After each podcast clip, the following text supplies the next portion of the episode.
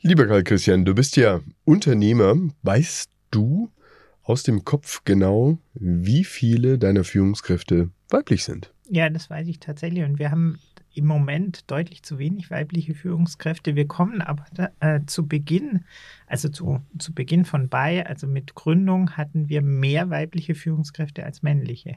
Das hat sich dann aber tatsächlich durch Punkte, über die wir jetzt ja noch reden werden, nämlich tatsächlich für Familienplanung ähm, und veränderte Arbeitsmodelle dann so entwickelt, dass wir in der Zwischenzeit deutlichst unterrepräsentiert sind, was weibliche Führungskräfte äh, angeht und daran dringend arbeiten müssen. Wir sprechen nämlich heute über das Thema Gender Shift. Ein weiterer Megatrend, ihr Lieben. Seid gespannt.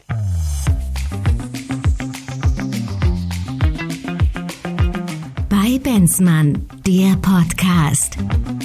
Management und Märkte im Wandel mit Rolf Benzmann und Karl Christian Bay.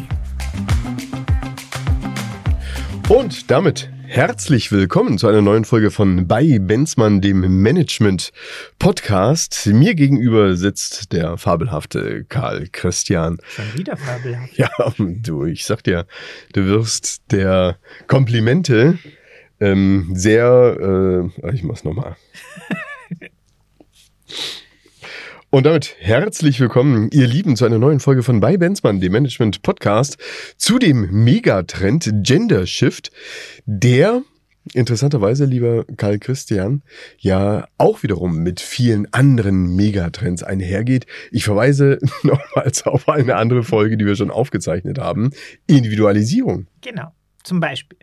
Und auch das Thema New Work spielt ja, auch mit rein. Absolut, absolut. Also ähm, äh, der Gender Shift ist tatsächlich ein, ein, ein, Thema, wo viele Anknüpfungspunkte zu bisherigen Erfolgen da sind, der aber natürlich auch eine ganz eigene Dynamik und eine ganz eigene Relevanz hat. Mhm. Welche Bedeutung dieser Gender Shift hat für Management und Märkte, wird heute unser Thema sein. Ähm, um es mal vielleicht einzunorden, ja, mhm. wenn wir über Gender Shift sprechen, was meinen wir denn eigentlich damit? Ja, es geht äh, tatsächlich zunächst mal um die Gleichbehandlung der Geschlechter, ähm, insbesondere und äh, auch ehrlich gesagt vorrangig, glaube ich, jetzt was die ähm, ähm, relevanten Themen angeht, ist die Gleichstellung von Frauen im, äh, gegenüber den Männern im Erwerbsleben. Das hat natürlich ganz viel auch mit den tradierten Familienmodellen und den tradierten Rollenmodellen, die wir ähm, äh, lange Zeit äh, gepflegt, gehegt hatten, äh, zu tun und gleichzeitig aber auch mit dem Bedarf an äh, Arbeits, Arbeitskräften, die dazu führen, dass tatsächlich auch Frauen verstärkt in die Berufe gedrungen sind. Und ähm, da ist auch aus meiner Sicht bei weitem noch nicht das erreicht, was wir erreichen müssen. Wenn wir zum Beispiel an Themen wie Equal äh, Pay denken, dann äh, denke ich ehrlich gesagt, da ist noch unglaublich viel zu tun, dass Frauen für die gleiche Leistung auch den gleichen Lohn bekommen. Das finde ich bis heute in Teilen unerträglich, dass wir hier eine Ungleichbehandlung immer noch haben. Ja, und wenn wir in die ähm, Chefetagen hineinschauen, wenn wir einfach mal betrachten, wie viel weibliche Führungskräfte haben wir denn da, muss man leider feststellen, dass nur knapp jede dritte Führungskraft 2022 weiblich war. Warum? Ja, schöner, schöner Punkt, weil äh, ehrlich gesagt auch natürlich mit verschiedenen Facetten belegt. Die eine Facette ist die, und darüber hatten wir ja kürzlich auch gemeinsam beim Bodensee Business Forum bei herrlichem Wetter im, äh, in Friedrichshafen im Zeppelinhaus gesprochen, da hat ja die, die Wirtschaft und äh, tatsächlich die, ähm, die Unternehmen haben die Chance vertan, durch Selbstregulierung eine Entwicklung anzustoßen, die meines Erachtens im eigenen Interesse der Unternehmen äh, sinnvollerweise angestoßen werden musste. Und dadurch, dass man eben lange nicht reagiert hat auf äh, entsprechende Forderungen äh, nach ähm, Berücksichtigung von Frauen in Führungspositionen, hat man dann halt eine Regulierung bekommen, über die man dann danach wahnsinnig A gejammert hat und B feststellen musste, dass man tatsächlich diese Quoten nur schwerst erfüllen kann, weil die weiblichen Führungskräfte, die für derartige Positionen vorgesehen oder, oder ausgebildet sind, tatsächlich so gar nicht, gar nicht entwickelt wurden. Also wir tatsächlich einfach äh, eine, eine Bedarfslücke haben, die wir meines Erachtens nur deshalb haben, weil wir eben äh, weibliche Führungskräfte nicht äh, heran entwickelt haben und nicht für diese Position ausgebildet haben, obwohl absehbar war, dass wir die brauchen. Und wir brauchen die nicht nur, um Arbeitskraft tatsächlich zu besetzen, sondern wir brauchen die auch unternehmenskulturell. Und wir brauchen die tatsächlich in, in, in diesen Funktionen. Und ähm, von daher äh, empfinde ich, äh, empfinde ich da jegliches, jegliche, jegliches Jammern auch als, äh, ehrlich gesagt, un, unverhohlenes Selbstmitleid, aber auch gleichzeitig als äh, Versagen in der eigenen Disposition. Grundsätzlich geht es ja darum, dass ähm, Gender Shift sich ja damit auch auseinandersetzt, dass äh, jeder Mensch, und zwar unabhängig jetzt auch von seiner sexuellen Orientierung oder auch seines Geschlechtes, dieselben Chancen haben soll. Exakt. Und genau. eben auch diskriminierungsfrei sich Exakt. in der Arbeitswelt und in der Lebenswelt bewegen darf, ja. Exakt, und da kann man, da kann man nur mit, mit äußerstem Nachdrucken einen, einen, dicken Haken dran setzen, dass tatsächlich, und das haben wir ja in den demokratischen Verfassungen ganz weit vorne unter den Menschenrechten ja eigentlich ver, verortet, tatsächlich jeder Mensch die gleichen, äh, die gleichen Rechte haben darf und eben diskriminierungsfrei von Rasse, Geschlecht und allem anderen Religion und was man sich da noch alles äh, ähm, vorstellen kann, politische Meinung etc., äh, tatsächlich die gleiche, die gleiche Ausgangsposition haben muss in der Zivilgesellschaft. Und zwar in jedwede Richtung, muss man Absolut. ja auch sagen. Es geht Absolut. ja jetzt nicht nur um die Arbeitswelt, Nein, sondern wie gesagt Nein. eben auch um die Lebenswelt. Genau. Also wir alle kennen auch ähm, Männer vermeintlich, die eben sich genauso auch um ihre Kinder kümmern möchten, die vielleicht auch mal ähm, ein Sabbatical machen, die in die Betreuung hineingehen und so weiter und so fort. Genau, wobei natürlich diese, diese Diskriminierungsfreiheit sich äh, jetzt auch logischerweise im Fokus unserer, äh, unseres Podcasts äh, weitestgehend im Erwerbs- und Arbeitsleben abbildet, sinnvollerweise jetzt für das, was wir besprechen. Aber dort sind ja genau äh, auch aus der Vergangenheit und aus der, äh, aus der Geschichte genau diese Diskriminierung erfolgt. Also wir hatten äh, ja tatsächlich äh, Probleme mit, ähm, äh, mit der Entwicklungsmöglichkeit für Frauen. Wir hatten äh, das Problem, dass äh, über lange Jahre die, die kollektivrechtlichen Mitbestimmungsthemen äh, ähm, immer mal wieder auch problematisch wurden. Wir haben jetzt an der einen oder anderen Stelle Diskussionen darüber, ob persönliche ähm, äh, Lebensmodelle so im, im, in dem betrieblichen Alltag abbildbar sind, etc. Also von daher ist unser Fokus zwar die Unternehmung, aber da spielt natürlich in der Zwischenzeit auch viele private Dispositionen mit rein. Mhm. Ähm, wenn wir mal die rechtlichen Rahmenbedingungen anschauen in Deutschland, schauen wir doch mal in das Jahr 2018 im Dezember hatte das deutsche Personenstandsgesetz, so heißt das, ähm, erlaubt, dass äh, als Angaben zum Merkmal Geschlecht vier Ausprägungen ausgewählt werden dürfen, männlich, weiblich, ohne Angaben und divers. Tatsächlich ist dann in dem Jahr, ich glaube, das war 2020, hatte ich gelesen, haben rund 400 Menschen laut der Welt in Deutschland die Möglichkeit genutzt, ihr Geschlecht als divers beispielsweise Mhm. einzutragen. Ähm, wie passt das eigentlich alles zusammen? Hm. Also schwierige Frage. Ähm, le letztendlich passt es natürlich schon in die Diskrim Diskriminierungsfreiheit der geschlechtlichen Disposition. Das ist definitiv ein Thema. Das heißt, wenn man eine Möglichkeit schafft, muss das nicht heißen, dass man jetzt über Massen wie auch immer spricht, Ex sondern es geht hier das- genauso das- eben auch um das genau. Thema Minderheiten. Äh, Absolut. Hier, hier sieht man ja, das ist, wenn, wenn man auf diese Zahl blickt, eine extreme Minderheit. Äh, gleichzeitig ist es eine Minderheit, die durchaus ja auch in einem, in einem medialen Fokus äh, steht und die auch durchaus äh, in, in der Zwischenzeit eine, eine hohe öffentliche Wahrnehmung hat. Ich bin mir ehrlich gesagt, und, und ich hoffe, dass ich da niemand zu nahe trete, nicht ganz sicher, wie wir damit in jeder in jedem Einzelfall umgehen sollen.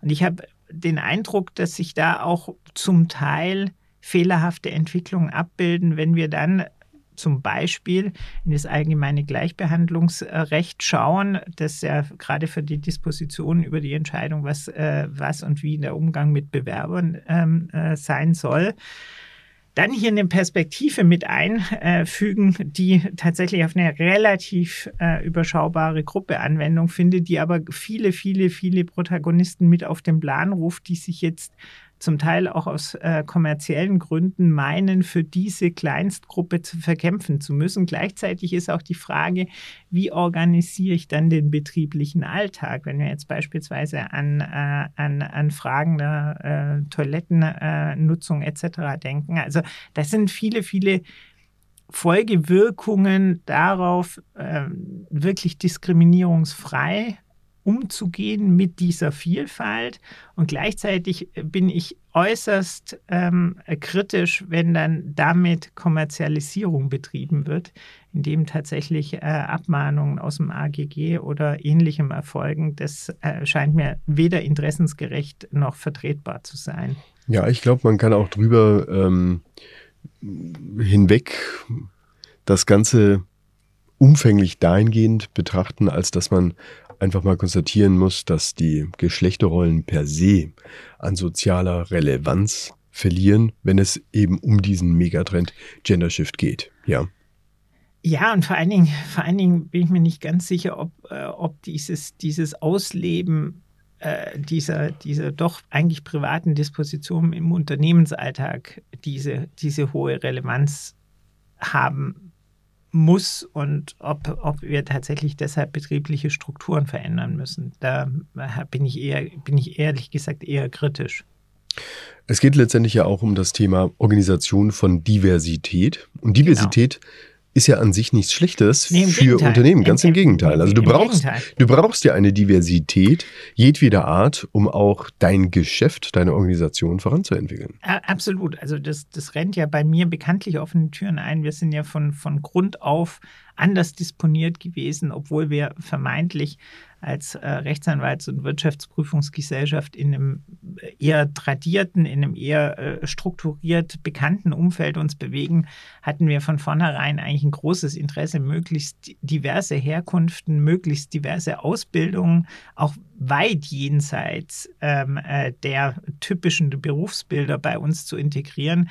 Und so bin ich ehrlich gesagt extrem dankbar, dass wir vom Physiker über den Sportlehrer ähm, äh, bis zu sonstigen Fähigkeiten und Begabungen bei uns in der Crew haben, weil das bringt solche erheblichen Mehrwerte in der Beratungsleistung, wenn man es richtig integriert, ähm, dass man tatsächlich erkennen kann, was Diversität auch in der positiven Ausprägung, also nicht nur im Schutzgedanken um Diversität als ähm, Diskriminierungsverbot aufrechtzuerhalten, sondern die Potenziale von Diversität betrachtend, äh, mit, mit in, den betrieblichen, in die betriebliche Wertschöpfung einbringen kann. Also dann können wir, glaube ich, ähm, an der Stelle mal ein Zwischenfazit ziehen. Gender Shift verfolgt vor allen Dingen auch das Ziel, eben soziale Ungerechtigkeiten abzuschaffen und ähm, gesteigerte Produktivitäten in der Arbeitswelt auch zu schaffen. Ja, also würde ich, würde ich äh, so unterstreichen. Im Gegenteil, meines Erachtens ist es tatsächlich nicht nur, äh, nicht nur äh, der Fokus mit den Gegebenheiten umzugehen, also beispielsweise äh, Fachkräfte oder Arbeitskräftemangel äh, mit, mit äh, Flüchtlingen dann gegebenenfalls auch zu kompensieren, sondern tatsächlich einfach auch die Mehrwerte aus unterschiedlichen Herkünften, unterschiedlichen Sozialisierungen, unterschiedlichen Kompetenzen zu heben, indem diese Kompetenzen, diese Fähigkeiten, diese Erfahrungen etc. wirklich optimiert eingebracht werden in betriebliche Strukturen. Das ist eine große Herausforderung, weil es bringt ja. teilweise wesentlich individualisiertere äh, Führungsmodelle mit sich. Aber ganz ehrlich, und darüber haben wir auch schon in zig Podcasts gesprochen, wir werden die Führungs Strukturen sowieso anpacken müssen, weil die hierarchischen Führungsmodelle, die nicht auf die Gegebenheiten äh, der, des Arbeitsmarktes, auf die Gegebenheiten der, der Kundenerwartungen etc. mehr einzahlen, müssen sowieso überdacht werden. Und letztendlich jede Medaille hat ja zwei Seiten, wie gesagt. Es geht Absolut. ja nicht nur darum, Vorteile sozusagen genau. für alle zu schaffen, sondern wenn du das tust, bedeutet das im gleichen Zuge, dass auch Nachteile geschaffen mhm. werden. Auch bei solchen Gruppen, will ich mal sagen, die vorher vielleicht noch nicht diese Nachteile Exakt, hatten. ja. Lass uns mal in die Unternehmen hineinschauen. Also mhm. was bedeutet dieser Megatrend Gender Shift letztendlich auch für meine Arbeitsorganisation. Ganz offensichtlich sehen wir das ja beispielsweise, wenn wir schon den Stellenmarkt uns anschauen. Wenn ich neue Mitarbeiter suche, suche ich ja nicht nur männlich, weiblich, sondern eben auch divers.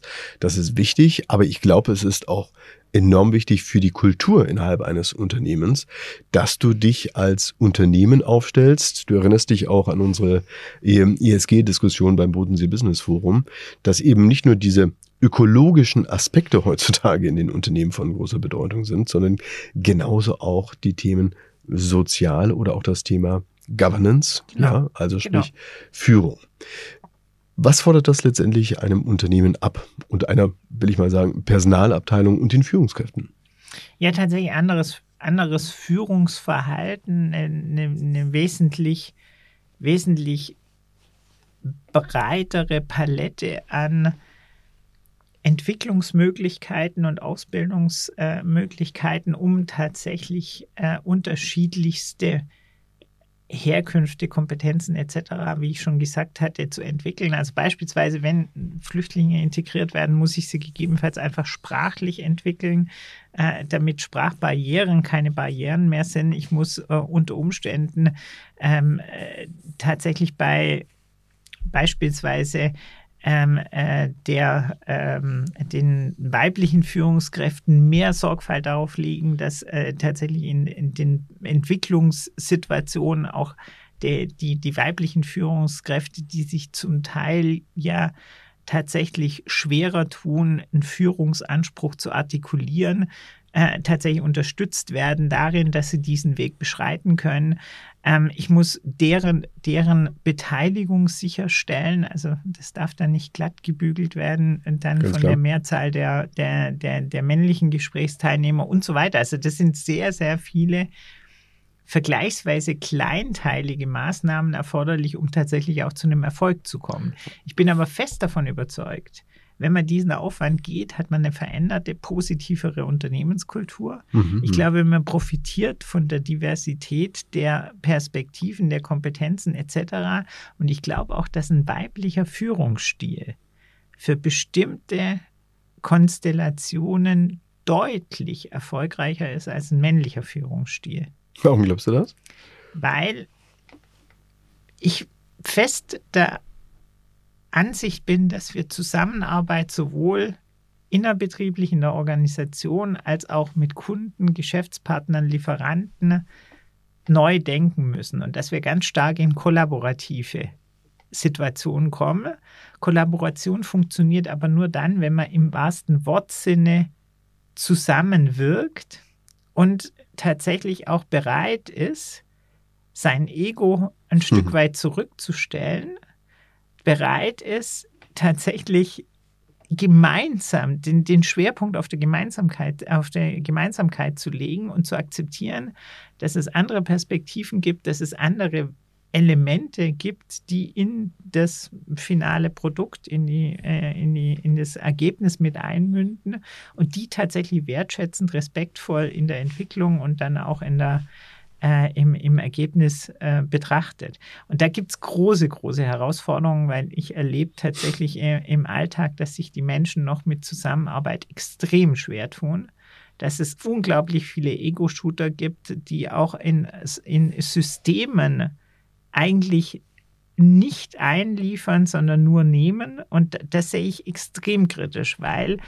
das ist kein tragfähiges Konzept, das ist auch kein zukunftsfähiges Konzept. Und ich glaube, wir müssen sowohl auf das einzelne Unternehmen betrachtet, was wie gesagt die innerbetriebliche Organisation angeht, als auch was die Gesamtwertschöpfung im, in Ökosystemen und mit, äh, wie gesagt, äh, Kunden, Lieferanten, Geschäftspartnern ähm, an, anfangen anders zu denken, weil ich bin fest davon überzeugt, hm. diese, diese, diese egozentrischen Betrachtungsweisen sind am Ende.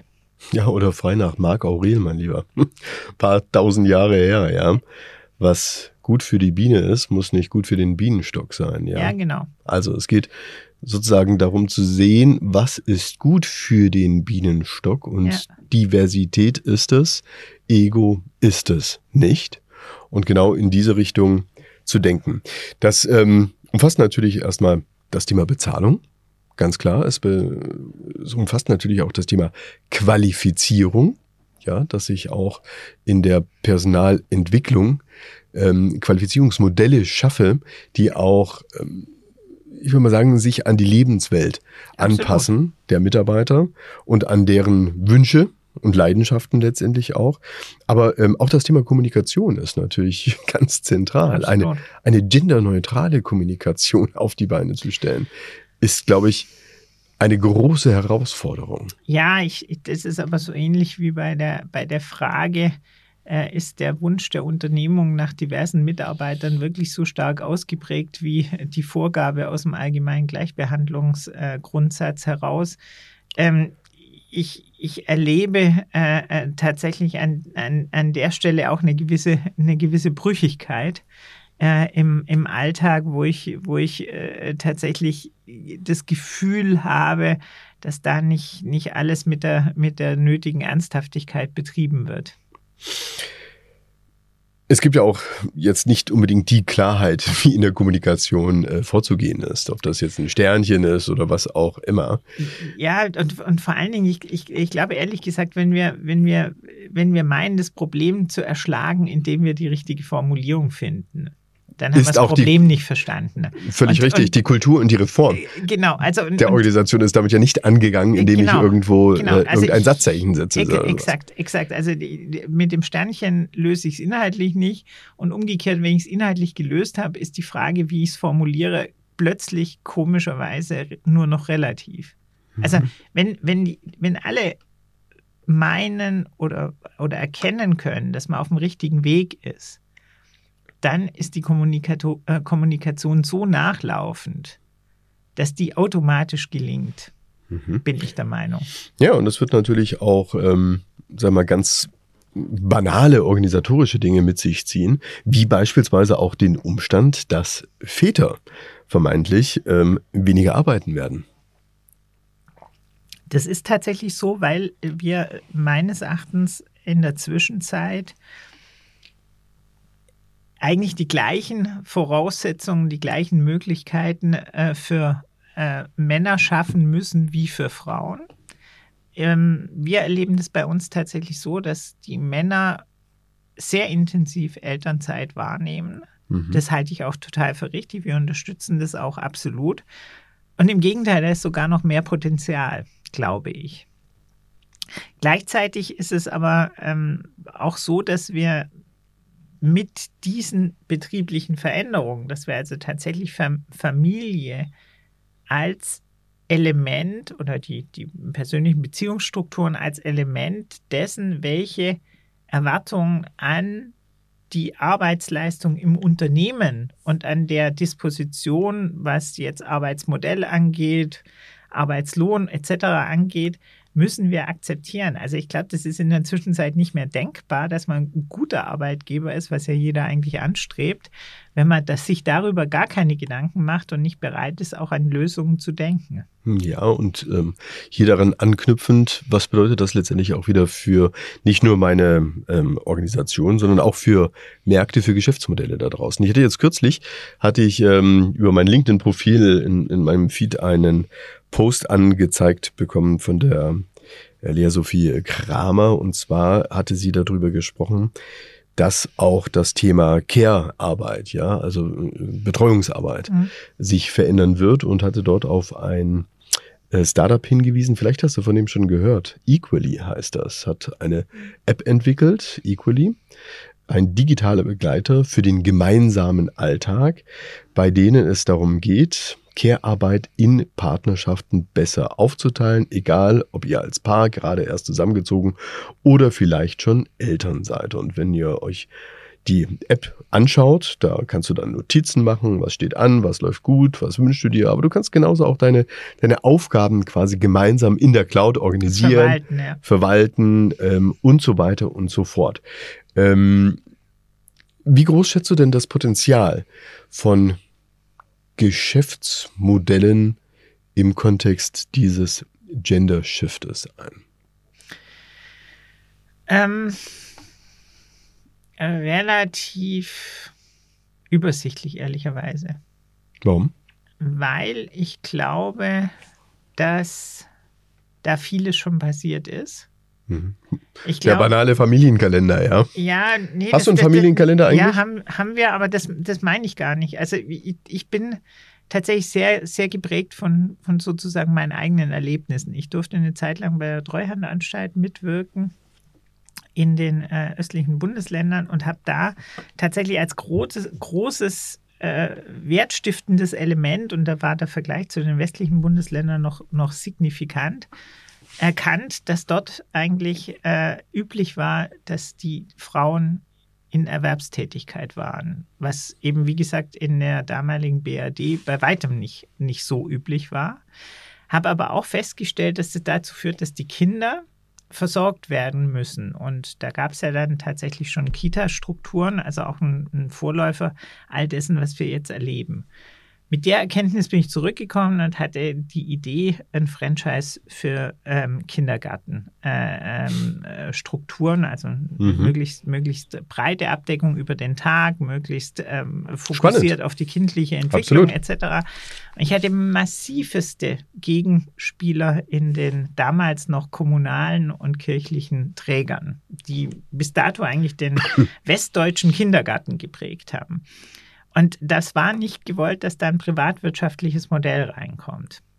Das hat dann auch tatsächlich in letzter Instanz dazu geführt, dass das dann schlussendlich nur Betriebskindergärten wurden. Also nur in Anführungszeichen, das war dann doch relativ relevant. Aber der Knackpunkt ist der, wir, wir, das sind schon Geschäftsmodelle in, in gerade was, was, was rund um die Kinder äh, ähm, stattfindet, aber das ist für mich kein Element des Gender Shifts, sondern das ist für mich tatsächlich eigentlich schon durch die Disposition erledigt, die wir über einen längeren Zeitraum schon haben Mhm. und von daher kein Megatrend. Da gibt es jede Menge Geschäftsmodelle, die noch da sind. Also ich glaube ich glaube tatsächlich, dass wir Familie und Beruf vollkommen anders organisieren müssen und vollkommen andere, äh, andere Dienstleistungen darum sich konzipieren. Aber was ist da das größte Problem? Dass wir zu wenig auf die kindliche Entwicklung äh, äh, achten und dass wir sehr, sehr viele Dispositionen treffen, dass äh, nicht mehr die Familie die Kinder erzieht, sondern wir die Familienaufgaben äh, ähm, äh, eigentlich an, an Dritte versuchen zu disponieren, Tagesmutter, Kita, Kindergarten, später Mhm. Schule. Und ich, ich, ich glaube, das jetzt als Hm. Geschäftsmodell zu begreifen, löst für mich eigentlich tatsächlich die falsche Richtung aus. Also ich, wie gesagt, wir müssen wir, wir müssen Familie ermöglichen. Und wenn wir Familie ermöglichen, dann können wir da nachgelagert Unterstützungsleistungen konzipieren. Aber zu sagen, wir überspringen die Aufgabenstellung der familiären Disposition und sagen, oh ja, super, ihr könnt praktisch ab, äh, ab Geburt äh, das Vollversorgungsprogramm für das Kind ähm, einkaufen und ihr kriegt es dann mit 18 gut ausgebildet wieder zurück, ordentlich geputzt etc. Das macht für mich ehrlich gesagt überhaupt keinen Sinn. Mhm. Hm. Und dass es anstrengend und mühsam ist, ehrlich gesagt, da kann ich ein eigenes Lied von singen. Mhm. Und dass das auch innerhalb der Familie nicht einfach ist und dass das auch die Beziehungsstrukturen verändert, das kann ich auch aus eigener Erfahrung äh, äh, äußerst, äußerst gut nachvollziehen. Das ist ein spannender Aspekt, den du jetzt hier reinbringst. Denn ähm, es wäre in der Tat ja zu kurz gesprungen, quasi nur über, ähm, ich sag mal, die Chancengleichheit von ähm, Geschlechtern sozusagen zu sprechen, Genau. sondern es geht ja um die Chancengleichheit jedwedes Menschen. Genau, Und zwar auch unabhängig äh, davon, was für ein Alter du hast. exakt. Ja, ob du jetzt eben im Seniorenalter bist, verweist Genau. nochmal auf unsere Civil Society, oder ob du wirklich ein kleines Kind bist. Genau. Ja, du Also hast wir, natürlich wir genauso tatsächlich auch eine. mal eine Folge machen, das meine ich vollkommen Spannend, im Ernst, ja. und über Kinder reden, weil ich einfach glaube, wir haben darauf viel zu wenig Fokus. Und wir werden da tatsächlich über Bildung reden müssen. Wir werden darüber reden müssen, äh, was wir eigentlich auch Kindern in diese Welt mitgeben müssen an Kompetenzen. Weil meines Erachtens sind es zum Teil andere, als an die wir direkt denken, weil wir selbst so aufgezogen wurden. Und wie schaffen wir es denn, die in, eine Verantwortungs, in ein Verantwortungsbewusstsein für diesen Planeten, für, ihren, für ihre Zivilgesellschaft zu bringen, wo überhaupt ja kein Fokus drauf liegt? Mhm. Jedenfalls meiner Meinung nach. Auch die Kompetenzausbildung ja. ist vollkommen mhm. überholt. Also mhm. nimm mal nur an, nimm mal nur Themen, auf die wir uns ja wahnsinnig konzentrieren in der, in, in der Entwicklung. Die sind heutzutage in, einem, in einer digitalisierten Welt, wo Sprache irgendwann mal, und zwar wahrscheinlich sogar in näherer Zukunft, kein trennendes Moment mehr sein wird bilden mhm. wir die Kinder meines Erachtens in Teilen falsch aus. Die brauchen aber ganz andere Sozialkompetenzen. Die brauchen ganz andere Resilienzen als die, die wir, die wir, äh, die wir im Moment ausbilden. Und sie brauchen ganz, ganz viel allgemeines Verständnis darüber, wie Funktionsweisen sind, um sich darüber zu verständigen. Mhm. Damit einhergehend darf man schon auch die Frage aufwerfen, wie zeitgemäß auch unsere ähm, Ökonomie ist, unsere Wohlstandsökonomie. Ja, dass das Thema. mein Lieblingsthema. Ja, ja wir, wir machen jetzt natürlich ein kleines Festlein auf, ja, aber ich finde das in der Tat gar nicht so unbegründet, weil wenn wir jetzt eben einfach uns mal wieder die Situation da draußen anschauen. Die Unternehmen sind jetzt gerade in der Planung ihrer Budgets, in der Regel Umsatz hoch, Kosten runter und ähm, alle Welt spricht Der erste über Schritt zur Verschwendung. Ja, genau. Absolut, weil mit der Umsatzsteigerung geht natürlich auch der Ressourcenverbrauch. Nein, ich meine jetzt auch schon die Zeitverschwendung. Auch die Diese Scheingenauigkeit eines Budgets äh, zu zelebrieren, ist Zeitverschwendung. Was wäre denn cleverer? Sich um tatsächlich den Umsatz, die Mitarbeiter, die Wertschöpfung zu kümmern. Mhm. Vielleicht sogar noch ein bisschen weiter, ja. Also ich kann ja eine Investitionsplanung machen. Da spricht ja kein Mensch, also da spricht ja überhaupt nichts dagegen. Ich kann auch tatsächlich eine Vertriebsplanung machen und so weiter. Aber was aus meiner Sicht unglaublich sinnlos ist, ist, sich zu überlegen, wie sieht ein 15-Jahresplan für eine Unternehmung aus, der letztendlich ja dann doch wieder nur mit Steigerungsraten mhm. die mal mehr nachvollziehbar sind, mal äh, reine Hoffnung und Erwartung sind, ähm, äh, konzipiert wird. Also wie gesagt, das ist die reine Glaskugel und wir verwenden unglaublich viel Zeit darauf, dass äh, du jetzt in der Glaskugel ein etwas anderes Bild siehst als, äh, als ich und wir über das Jahr 8 reden und die Frage, ob der Hockeystick im Jahr 8 jetzt noch eine Steigerungsrate um 2% oder dann vielleicht abgeflacht nur noch um 1,7% hat. Hm. Und warum machen wir das alles? Wir machen das, um die Zukunftsfähigkeit des Unternehmens finanziell eigentlich, und da ist ja der Druckschluss drin, nicht aus Risikogesichtspunkten zu betrachten, sondern tatsächlich immer zu argumentieren, wir kommen durch Wachstum weiter. Also mhm. wir brauchen dieses inhärente Wachstum und es ist ja auch die Frage, ob wir uns das überhaupt leisten können, eigentlich um diese Art der Planung, um dieses, diese Art der Aggregation künftiger Hoffnungen irgendwie abzubilden. Und das scheint mir nicht sinnvoll. Hm. Die Frage darf ja auch erlaubt sein, wo findet eigentlich die Wertschöpfung statt, ja? Also wenn wir... Ja, nicht, nicht indem das Budgets abgefordert, äh, diskutiert, aggregiert werden. Ja, ich würde es jetzt äh, wieder nochmal äh, zurück zu unserem Thema auch nochmal überlegen. Also wenn wir sagen, Gender Shift ist sozusagen die Diskriminierungsfreiheit, ja, für Geschlechter, für Alter, für Menschen im Allgemeinen, dann äh, muss man sich natürlich schon auch fragen, mh, was heißt denn das jetzt eigentlich für die Unternehmen, die Arbeit organisieren, die Wertschöpfung organisieren?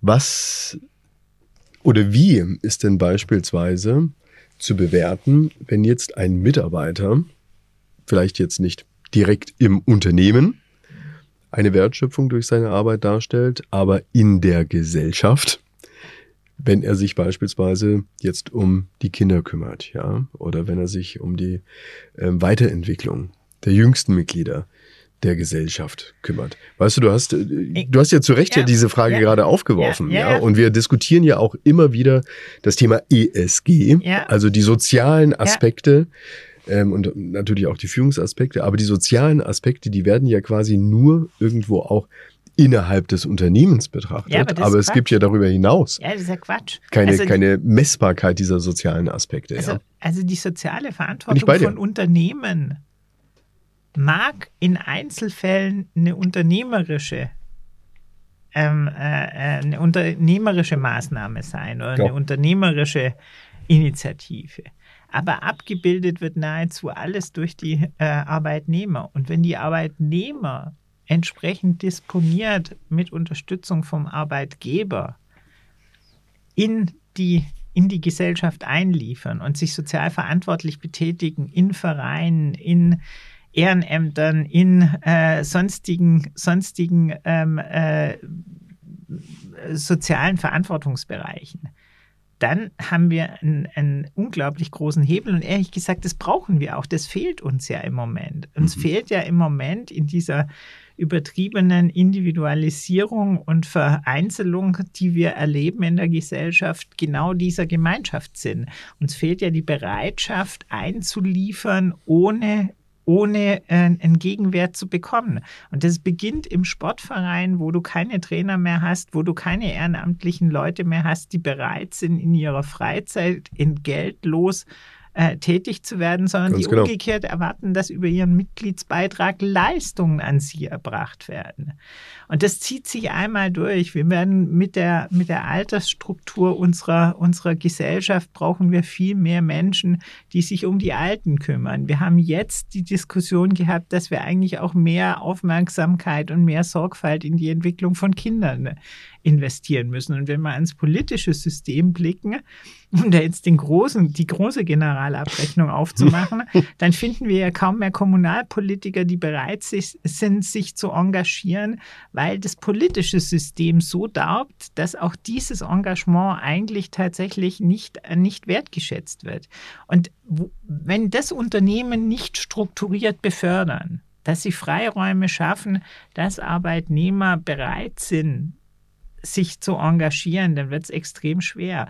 Und äh, die KPMG, um, um, um da tatsächlich auch mal über einen vormaligen Arbeitgeber äh, Positives zu berichten, hatte schon äh, während meiner Zeit, und das ist ja jetzt wirklich schon, schon sehr äh, vergleichsweise lange her, hatte die einen sozialen Tag wo man tatsächlich einen Tag im Jahr frei hatte von seiner, von seiner Arbeitsverpflichtung aus dem Arbeitsvertrag und sich in zum Beispiel in einem Kinderhospiz äh, äh, engagieren konnte oder, äh, keine Ahnung, in einer sozialen Einrichtung die Wände gestrichen hat oder mit irgendwelchen äh, Kindern zusammen ähm, eine, eine Waldbegehung gemacht hat oder ein Fußballtraining. Also wo man tatsächlich einen Tag wirklich das soziale Engagement gelebt hat. Das ist damals schon meines Erachtens nur leider ein Angebot gewesen des Arbeitgebers, das viel zu wenig genutzt wurde.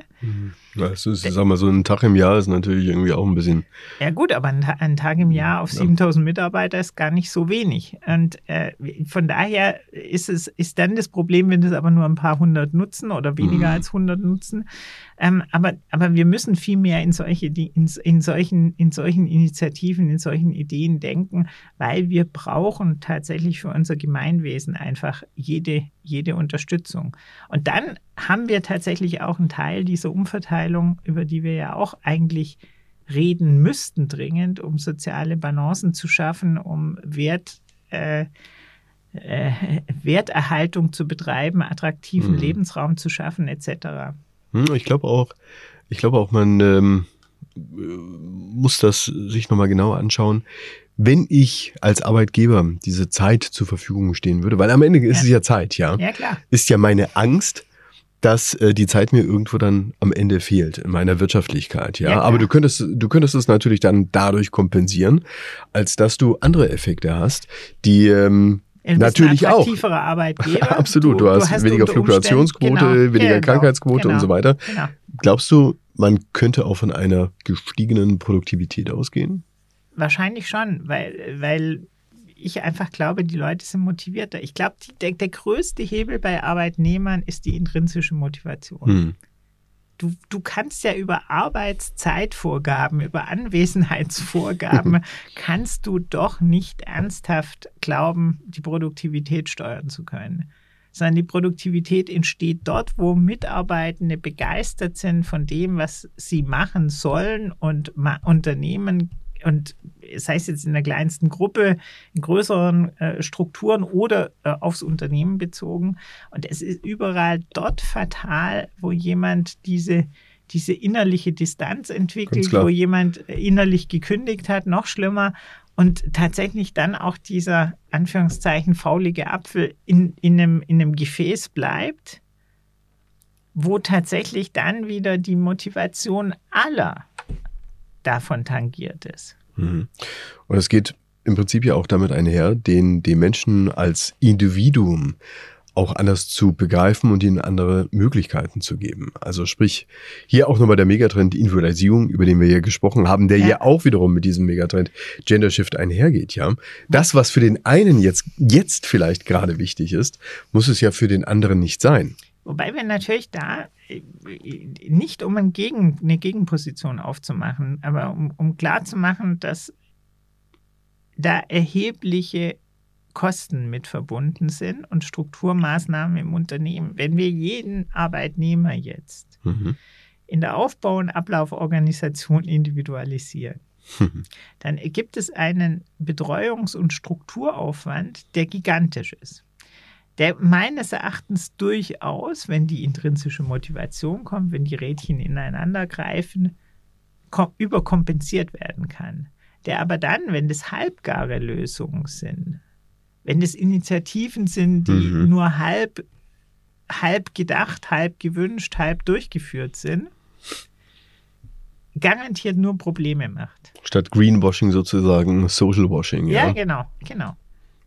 Also entweder, entweder und ich, und ich brauche die richtigen Menschen. Also, und, und die richtigen Menschen sind Menschen, die dieses System für sich als vorteilhaft erkennen.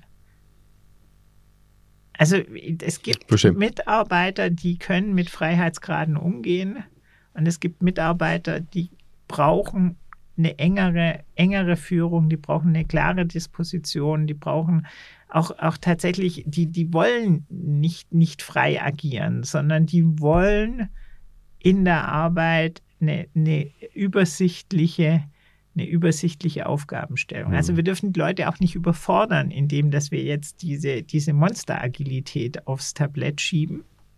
Ja, vor allen Dingen die Gefahr ist natürlich gegeben, dass du auch ähm, Menschen abhängst. Ja, gar, eben, eben. gar komplette Bevölkerungsschichten, ja, dass du ja. die komplett verlierst und ähm, im schlimmsten Fall diese anfällig werden für, sag ich mal, genau. ähm, ideologische Strukturen, ja.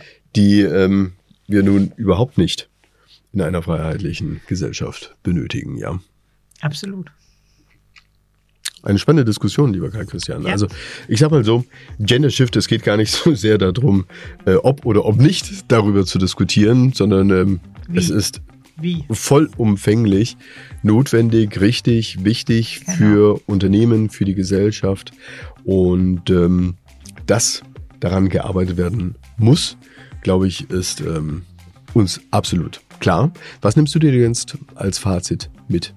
Als dass, wir, dass wir tatsächlich vielleicht über, ähm, also wir haben es ja, wie gesagt, in, in, in dem Themenkreis New Work auch schon, schon zumindest immer mal wieder angesprochen, aber ich glaube, dass wir äh, vielleicht doch nochmal einen Fokus legen sollten, nicht nur auf äh, die, die Kinder, das hatten als, als Element unserer, unserer, äh, unserer Gesellschaft, sondern, also, und zwar als Wesentliches, sondern dass wir tatsächlich vielleicht auch nochmal diese möglichen Modelle, systemischen Organisationsmodelle für Unternehmungen fokussieren sollten, wie man denn tatsächlich mit mehr Vielfalt, mit mehr Individualität im Unternehmen umgehen kann, ohne Mhm.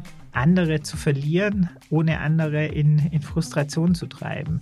Und das ist extrem komplex, weil wie gesagt, nicht jeder ist gleich. Mhm. Ähm, und wir haben dann unterschiedliche Geschwindigkeiten im, im Unternehmen. Da entstehen neue vermeintliche Ungerechtigkeiten, Ungleich, Ungleichbehandlungen.